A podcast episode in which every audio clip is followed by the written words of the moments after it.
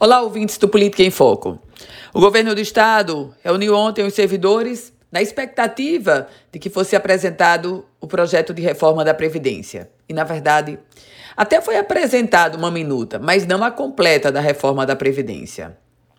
Há uma grande expectativa em torno dos servidores sobre qual será a nova alíquota na prática, qual será o percentual de desconto no salário de ativos e inativos a partir da reforma da Previdência Estadual. Os servidores saíram da reunião frustrados.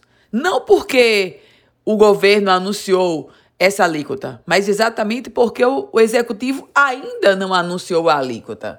O projeto de reforma da Previdência, ele já deixa ainda mais tensa a relação entre executivo e o Fórum de Servidores.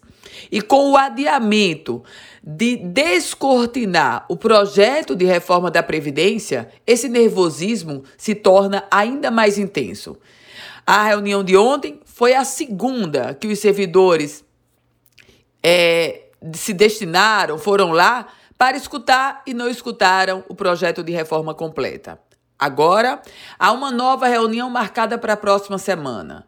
Mas o que preocupa neste momento é que com esses adiamentos não vai sobrar tempo para discussão profunda e com possibilidades de mudança nesse diálogo ou nesse teórico diálogo entre os servidores e o executivo estadual do Rio Grande do Norte. Concretamente, ainda não se tem a alíquota, mas o que restou da reunião de ontem foi a informação que a idade mínima para aposentadoria de servidores aumentou, ou melhor, é proposta para aumentar cinco anos.